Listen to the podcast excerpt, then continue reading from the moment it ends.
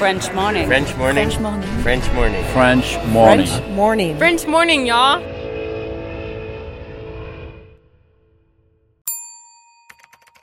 Expatrié. Nom. Adjectif. Vient du grec exo et patrida. Se dit d'un individu qui réside dans un autre pays que le sien. Quand on, on arrivait dans un nouvel endroit, comme quand on arrivait à Quanticité, c'était un peu comme euh, nous euh, contre le monde, on va dire. Euh, c'est un peu, un peu cheesy mais, de dire ça, mais je dirais que on était quand même un bon euh, système de support. Obviously, je suis plus américaine, mais j'aimerais me sentir plus française. Moi, il y a quelque chose qui me, qui me dérangeait quand j'étais ado. Je trouvais qu'il y avait une, une- un regard très idéaliste sur la vie des enfants et des adolescents expatriés. Nos parents, ils nous ont montré que genre c'est dur de, de vivre loin de tout le monde, ça, c'est un peu bouleversant, mais c'est c'est aussi une richesse de découvrir genre de nouveaux endroits. Ma mère racontait ma vie de lycée. Elle racontait homecoming, elle racontait prom. Et c'était vraiment euh, le récit, tu vois, le cliché de la vie américaine. Et je voyais les commentaires des gens qui disaient euh, ça me rappelle Saved by the Bell, ça me rappelle machin, ça me rappelle truc. Je disais mais c'est pas rose tout le temps en fait. À mon avis, je me sens plus américain parce que même si j'étais né en France, je suis grandi aux États-Unis. Cet épisode a reçu le soutien de la CFE. La CFE, vous connaissez? C'est la Caisse des Français de l'étranger et il s'agit d'une caisse de sécurité sociale créée en 78 pour les Français résidant hors de France. Maladie, maternité, accident du travail ou encore retraite. La CFE permet aux Français de l'étranger de continuer de bénéficier de la même protection sociale qu'en France, à l'étranger. Pour en profiter, il vous suffit d'adhérer à la CFE, peu importe votre situation, peu importe le pays dans lequel vous vivez ou dans lequel vous vous rendez, et bien entendu, peu importe la pathologie ou les circonstances, catastrophes naturelles, faits de guerre, etc. Grâce à la CFE, vous pouvez vous détendre. La Caisse des Français de l'étranger assure la continuité avec le système français de sécurité sociale lors de votre départ de France, mais aussi lors de votre retour d'expatriation, ou encore grâce à la prise en charge des frais de santé pendant vos prochaines vacances en France. Pour en savoir plus, direction cfe.fr.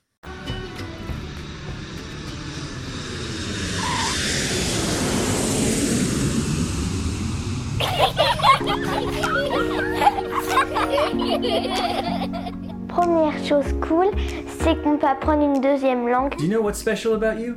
That I can speak five languages.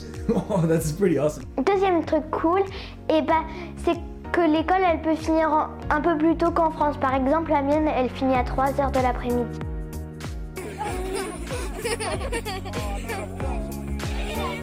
Ils s'appellent Mathilde, Sibylle, Amélia et Cyprien.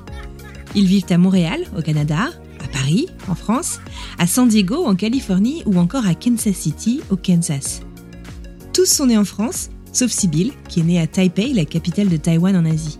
Mais leur point commun, ce sont leurs parents, qui le 1er novembre 2008 ont décidé d'aller vivre aux États-Unis avec leurs quatre enfants. Mathilde, Sibylle, Amélia et Cyprien sont frères et sœurs. Ils sont âgés de 15 à 25 ans et aujourd'hui, ils nous racontent l'impact de l'expatriation sur eux, en tant qu'individus, ainsi que sur leur fratrie.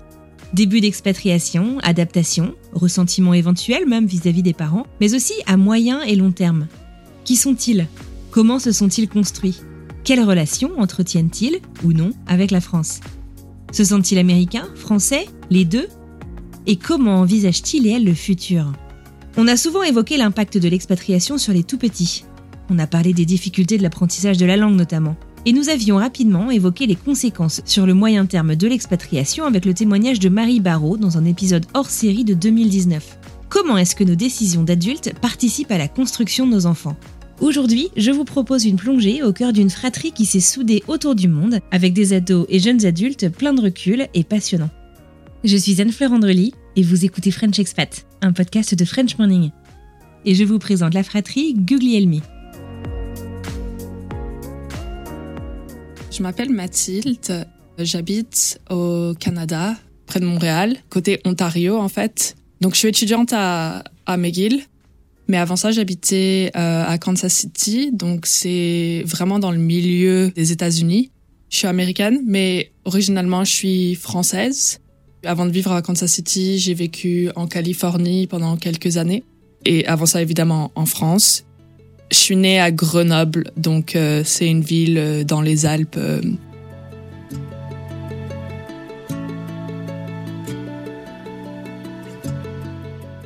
Mathilde a vécu dans plusieurs pays du monde. C'est aussi elle l'aînée de la fratrie. Est-ce qu'elle se souvient de sa vie en France? J'ai déménagé aux États-Unis quand j'avais 12 ans. Je dirais c'est vraiment comme mon enfance et le début de mon adolescence que j'ai vécu en France. J'ai souvenir d'aller euh, chez mes grands-parents euh, dans les Alpes, ils ont un chalet. Et ça fait quand même pas mal de temps que j'y suis pas allée. Genre, euh, je crois que la dernière fois que je suis allée en France, c'était en 2017 ou 2018. Et j'y suis pas allée parce que juste la vie est devenue un peu genre j'avais souvent des jobs l'été, puis après il y a eu la pandémie évidemment. Donc ouais, je dirais que la France ça représente plus comme mes racines et mon enfance et ça représente aussi vraiment la famille parce que évidemment j'ai des cousins et mes grands-parents qui vivent là-bas. La France aussi, enfin, ça représente aussi un peu les vacances. Comme j'ai pas vécu en tant qu'adulte, en gros. Je vous le disais en introduction, nous allons parler d'une fratrie. Une fratrie composée de trois sœurs, Mathilde, que vous venez d'entendre, Amélia, Sibylle et d'un frère, Cyprien. C'est aussi une fratrie qui vit sur quatre fuseaux horaires différents, mais qui reste profondément soudée. Et si nous faisions plus ample connaissance avec cette fratrie, justement? J'ai demandé à chacun d'entre eux de se présenter. Je suis l'aînée. j'ai deux sœurs plus jeunes que moi. Une euh, qui a deux ans de moins que moi, une qui a cinq ans et demi de moins que moi. Et il y a dix ans entre mon frère et moi. Moi, c'est Amélia. J'ai 23 ans. Je suis la seconde. J'habite à Paris. Et je suis actuellement en Master 1 en droit des affaires à l'Université Panthéon-Assas. Je m'appelle Sibylle, j'ai 19 ans et en ce moment je vis en Californie à San Diego. Je suis la troisième sur quatre. Je m'appelle Cyprien, j'ai 15 ans, je vis aux États-Unis, au Kansas, et je suis le dernier de la famille. Et je dirais qu'on est assez proches. Peut-être un peu moins maintenant qu'on est un peu genre éclaté euh, de tous les côtés. On a d'abord déménagé en Californie, puis après à Kansas City. Donc c'était quand même beaucoup de bouleversements. Donc on était assez euh, solid, genre euh, on était assez proches. En tant qu'aîné, je dirais que je m'occupais pas mal de, des plus jeunes. Mathilde me confie bien volontiers qu'elle est très proche de son frère et de ses sœurs. Pourtant, vous l'avez compris, physiquement, ils sont plutôt éloignés. Chacun dans une ville différente, quatre villes, trois pays, deux continents, quatre fuseaux horaires différents. Alors comment est-ce qu'on parvient à conserver cette proximité en tant que frères et sœurs? Avant qu'on soit éclaté euh, de tous les côtés euh, de la planète, peut-être pas de la planète, mais du continent, on était assez proches parce que comme j'ai dit, on a beaucoup déménagé, donc c'était un peu comme on passait beaucoup de temps ensemble, comme les week-ends. Bon, on avait quand même des amis et tout ça, mais euh, on passait beaucoup de temps genre en voyage dans la voiture. euh, on, a, fait pas mal de road trips euh, avec mes, mes parents. On, ouais, on s'entendait bien, on rigolait bien ensemble. Souvent avec euh, Amélia, euh, ma sœur avec qui j'ai deux ans de différence, on gardait les, les petits, les, enfin les petits, ils sont pas si petits que ça, mais quand ils étaient plus jeunes, on, on- s'en occupait. Bien sûr, comme toute fratrie, il y a des disputes. Je me rappelle, genre, quand j'étais en high school, je faisais des devoirs, puis des fois, genre, les deux plus jeunes, ils, ils venaient courir dans ma chambre et, genre, faire plein de bruit et me déranger, c'était énervant. Mais c'était pas vraiment de grosses disputes, je dirais. Je suis pas mal proche, enfin, moins maintenant parce que c'est dur avec la distance, mais de Amélia, parce qu'on a quand même pas beaucoup d'âge de différence, on a beaucoup de choses en commun, même si on a des personnalités, enfin, très différentes. Et avec Sibylle, on s'est rapprochés plus euh, ces dernières années parce que maintenant elle est comme une jeune adulte, mais comme on a cinq ans et quelques de différence, il y avait euh, des moments justement au lycée où j'étais un peu moins proche d'elle parce que genre elle, elle était encore vraiment jeune, puis moi j'étais comme adolescente. Et avec Cyprien, ça a toujours été comme le petit bébé de la famille. Je vais dire que c'est un peu bizarre de le voir en tant qu'adolescent maintenant. Mais ouais, en gros, on avait quand même plutôt une bonne dynamique, les quatre. Quand on, arrivait dans un nouvel endroit, comme quand on arrivait à City, c'était un peu comme euh, nous euh, contre le monde, on va dire. C'est un peu, un peu cheesy mais, de dire ça, mais je dirais que on était quand même un bon euh, euh, système de support. C'est moi qui suis partie en premier. Ensuite, Amélia, elle a eu un parcours un peu mouvementé. Genre, d'abord, elle m'a rejoint à Montréal. Ensuite, euh, je suis retournée aux États-Unis et j'ai habité au Colorado deux ans. Et après, j'ai voulu euh, revenir en Europe. Et donc je suis passée d'abord par les Pays-Bas où j'ai habité également deux ans. Et donc voilà, maintenant je suis à Paris. Et Sibyl et Cyprien, jusqu'à présent, ils- vivaient ensemble. Et c'est vraiment en 2020, donc aussi pendant la pandémie, que Sibyl allait commencer sa licence en- à San Diego. Ouais, donc ça fait quand même 2-3 ans qu'on est vraiment genre un peu éclaté de partout. Avec la pandémie, ça a été difficile. Moi, j'ai pas pu euh, aller euh, en décembre 2020, j'ai pas pu rentrer. Mais en général, durant l'été, on se retrouve euh, avec mes parents et tout le monde. Et aussi à Noël, normalement. Enfin, ce Noël-ci, on était tous là. Quand on est séparés, c'est compliqué parce que on est tous sur des zones différentes. Donc, par exemple, Amélia, elle a quand même une vie sociale vraiment. Genre, elle fait beaucoup de choses. Et Sibyl, maintenant aussi. Je dirais que c'est plus facile de parler à une à la fois que, genre, les trois ensemble. Ça nous arrive, des fois, on a un, un group chat sur, euh, genre, Messenger. Et on échange des messages là. Moi, Anne-Fleur, je suis la seconde d'une fratrie de cinq enfants. Je suis la seule qui vit actuellement à l'étranger, mais ça n'a pas toujours été le cas. Mes frères et sœurs ont voyagé eux aussi. Je me souviens de la frustration absolue pendant mes premières années aux États-Unis, quand mes amis français ou autres étrangers avaient des rendez-vous bien définis chaque semaine pour parler avec leurs parents et leurs frères ou leurs sœurs. Et quand on est beaucoup plus nombreux, en fait, c'est compliqué de concilier autant d'emplois du temps. Alors on passe beaucoup de temps à prendre des nouvelles, séparément et les oreilles de nos parents doivent pas mal chauffer. Sibyl nous raconte comment ça se passe dans sa fratrie. Euh, je reste en contact avec mes parents par WhatsApp, par FaceTime. Souvent tous les week-ends, j'appelle ma mère ou mon père. Avec mes sœurs, c'est un peu plus compliqué parce que y en a une qui habite au Canada, donc on se fait parfois des FaceTimes, genre deux ou trois fois par mois. Et puis on s'envoie des photos et des textes. Je dirais que je parle plus à Sibyl qu'à Amélia par, euh, par vidéo chat parce que c'est moins de différence d'heure puis elle est plus euh, disponible. Donc c'est quand même compliqué, ouais. On s'est pas vu pendant très longtemps parce que donc la pandémie a commencé il y a deux ans. Ma grande sœur, par exemple, qui est à Montréal, je l'ai revue en été 2021, en août 2021, mais avant cela, je l'avais pas vue depuis Noël 2019. Donc ça faisait plus de deux ans, plus de un an et demi que je l'avais pas. C'est pas, je pense pas que notre relation, elle, elle a pas souffert, mais je sens qu'il y avait quand même des les liens qui s'affaiblissaient dans, un certain sens. Et euh, après, Cyprien et Sibyl, je les ai quand même pas vus pendant un an et ça, bah ça j'en ai souffert. Mais en fait, l'attachement que j'ai vis-à-vis de, ma petite sœur et mon petit frère, c'est très différent parce que c'est un, un lien. euh, Enfin, je, je, c'est ce que je m'imagine. hein. Genre, j'ai, bien sûr, j'ai, j'ai pas d'enfant et a priori, je, je suis pas censée en avoir pendant au moins très longtemps, mais euh, c'est un lien où genre j'ai presque un sentiment, euh, un instinct maternel envers eux, tu vois. Protecteur, ça me rend triste de pas les voir grandir. Quand, quand j'ai revu mon petit frère et que sa voix avait mué, j'ai, ça m'a, ça m'a, ça m'a touché, tu vois, parce que je, je, m'imaginais encore mon petit frère avec sa petite voix euh, frêle de petit, gar- de petit garçon. Et, quand je l'ai revu, bah, j'étais là, bah, il, il s'est passé euh, pour lui, enfin dans sa vie, c'est très conséquent, un an sans voir sa grande sœur, tu vois. Du coup, ça, je pense que ça m'a fait davantage souffrir.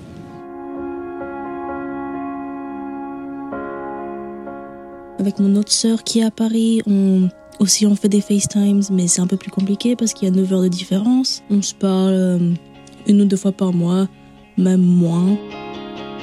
Mais heureusement, on a quand même notre groupe chat, donc des fois on peut s'échanger des messages et peut-être qu'on les voit pas tout de suite, mais on y répond plus tard. Avec mon petit frère, c'est un peu plus compliqué parce qu'il est vraiment Gen Z. On s'envoie des Snapchats ou des, des memes ou des TikToks. Puis parfois je le FaceTime, mais très rarement.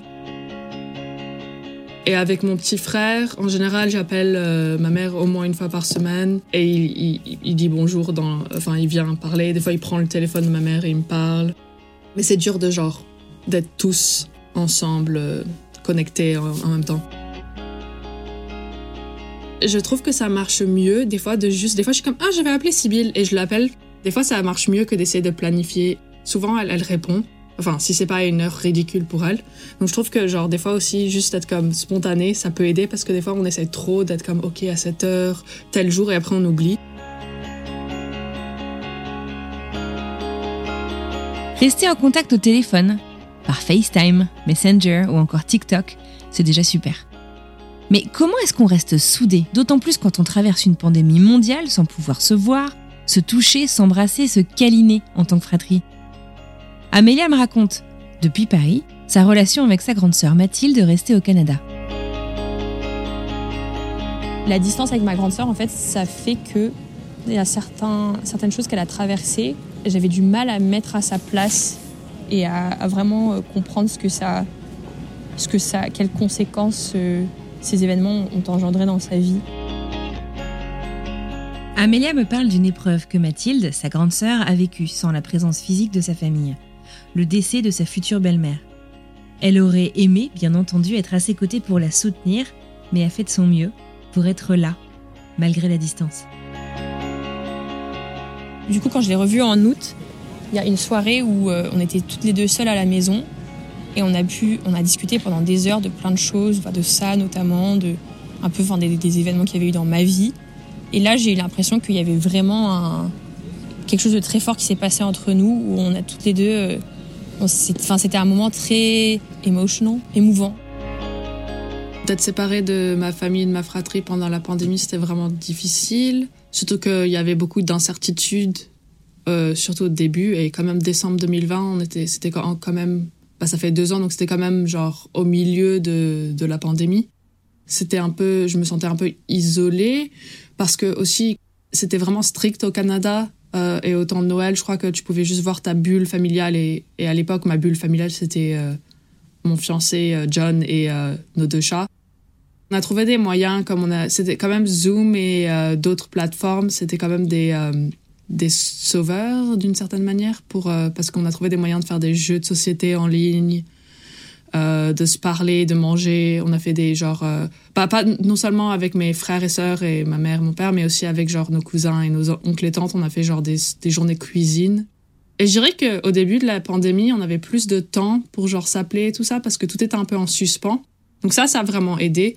Mais c'est vrai que c'était c'était dur d'être loin. euh. Je les ai pas vus pendant, j'ai envie de dire 18 mois, peut-être 15 à 18 mois, donc un an et demi. On s'est retrouvés, c'était pas loin de Denver, parce qu'en fait on est, on est partis en vacances. Au début c'était un peu difficile parce qu'on avait, on était tous, euh, on était plus habitués, plus du tout habitués à la dynamique d'être, de se retrouver tous en famille. Donc c'était un peu, euh, c'était un peu délicat. Mais après on s'est tous retrouvés à nouveau à Noël. Et là par contre je, je trouve qu'on a été euh, beaucoup plus soudés en tant que fratrie à Noël. Ayant vécu un peu partout, et souvent à l'étranger dans leur enfance, adolescence ou même en tant que jeune adulte, je me suis interrogée sur la relation que ses frères et sœurs entretenaient avec la France. On est, on est parti, on a quitté Grenoble en 2008. J'avais presque 10 ans. Moi, j'ai habité à Taipei de l'âge de, je crois que l'âge de 1 an jusqu'à 3 ans et demi, il me semble.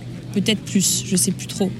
Enfin, j'en garde pas énormément de souvenirs, donc pour moi, mon enfance, c'est surtout la France. Mais c'est vrai qu'en fait, in fine, j'ai pas vécu tant d'années que ça en France. J'ai quand même l'impression d'avoir vécu des années qui étaient suffisamment formatrices, qui ont fait que ça reste un- une partie euh, non négligeable de, enfin de moi, de ma personnalité, de tout. Et il y a aussi tout l'aspect euh, l'éducation familiale en fait.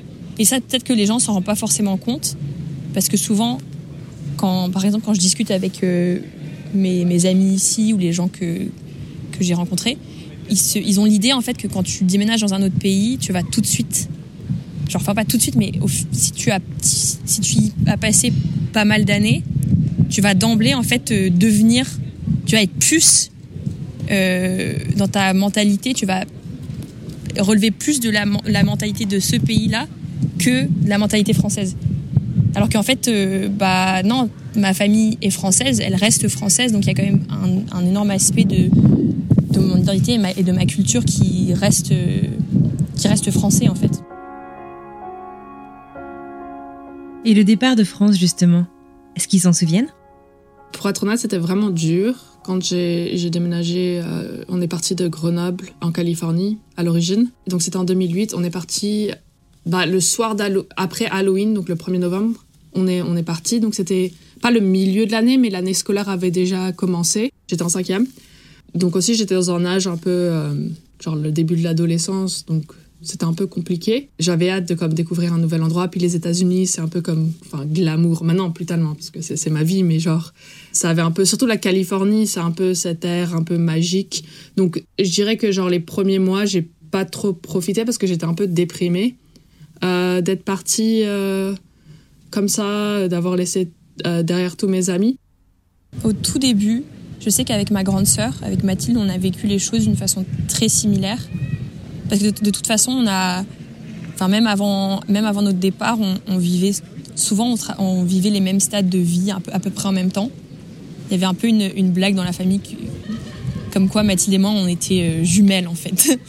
Et, et du coup, je sais que le départ, on l'a vécu de façon assez euh, similaire, dans le, enfin, dans le sens où on était toutes les deux très... euh, on a beaucoup exprimé notre peine de, partir, notre désarroi face à toute la nouveauté de la Californie. Et même, euh, par exemple, au, au lycée, je pense qu'un exemple concret, c'est qu'au lycée, il y avait...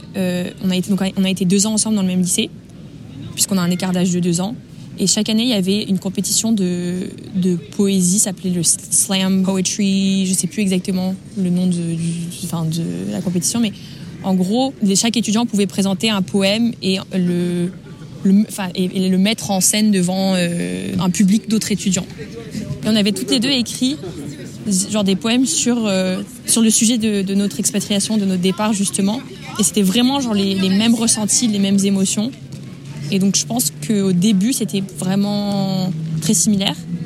Après, avec Sybille, c'était avec ma petite sœur, c'est plus difficile parce que déjà, c'est une personne qui intériorise beaucoup plus les choses, mais euh, je pense que peut-être qu'elle avait moins conscience de ce qui se passait, mais d'un autre côté, elle était quand même assez, elle était pas toute petite petite non plus, tu vois. Elle m'a déjà dit qu'elle ça, ça l'a poussée à se, co- à se poser des questions sur son identité, mais peut-être euh, pas de façon aussi euh, comment dire aussi euh, importante ou, radicale que moi et Mathilde. Et Cyprien bah hum, il est comme il est tout petit je pense que il y a beaucoup moins cet aspect de crise identitaire euh, où est-ce que j'appartiens est-ce que je suis français ou américain. Je pense que lui la, enfin la France c'est évidemment un pays dans lequel il a des racines mais c'est surtout un pays qu'il a vu en vacances l'été donc les rapports sont très différents Mais c'est vrai que, genre, on a découvert des choses merveilleuses. Genre, on a beaucoup voyagé. En Californie, c'est vraiment divers. Il y a, y a des beaux, il y a des parcs euh, nationaux, il y a l'océan. euh, San Francisco, c'est vraiment une belle ville. euh, y avait comme, oui, y avait, bien sûr, il y avait une part un peu de merveilleux, mais c'était quand même difficile de s'adapter au changement. J'aimerais vraiment retourner en France juste pour, euh, comment on dit, experience la vie en France. Peut-être travailler là-bas, mais je sais pas pour l'instant. Mais oui, j'aimerais vraiment un jour retourner en France ou en Europe. Il y a eu une évolution dans notre euh, perception vis-à-vis de nos identités, nos, nos pays, nos cultures. Et je pense que j'ai. Je sais pas ce qui a fait que j'ai voulu ça, mais je sais que j'ai, par rapport à mes sœurs, j'ai eu ce désir de revenir en France. Enfin, Mathilde, par exemple, elle, elle n'est pas restée aux États-Unis. Et je pense qu'elle a trouvé un environnement qui lui permet d'avoir un peu l'entre-deux. Elle est, enfin, Montréal, c'est bilingue déjà comme, euh, comme ville. Il y a pas mal de- d'enfants d'expat aussi, et je pense que ça lui permet d'être euh, en même temps dans un pays qui reste, euh, dans la culture qui reste assez proche de celle des États-Unis, parce que ça reste une culture nord-américaine, mais où elle peut aussi retrouver l'élément de la langue française et de la francophonie. T'as moins l'impression de, de faire tâche quand t'es dans un environnement comme ça. Comme il y a plein d'enfants d'expat français et de- d'enfants d'expat euh, tout court, tu es moins conscient de ta différence.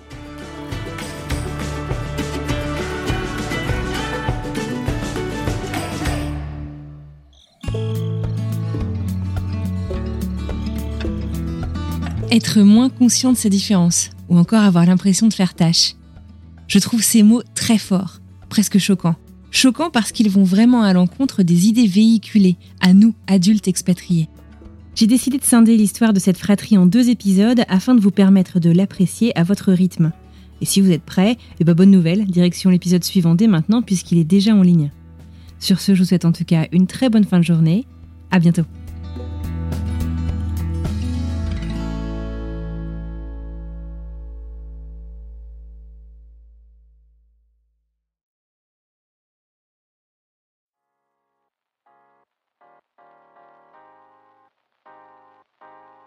Venez d'écouter un podcast réalisé par moi-même, Anne-Fleur Andrely, mixé et habillé par Alice Krief et produit par French Morning. French Expat n'est pas le seul podcast de French Morning. Pour retrouver tous les podcasts du groupe, rendez-vous sur frenchmorning.com slash podcast. À bientôt!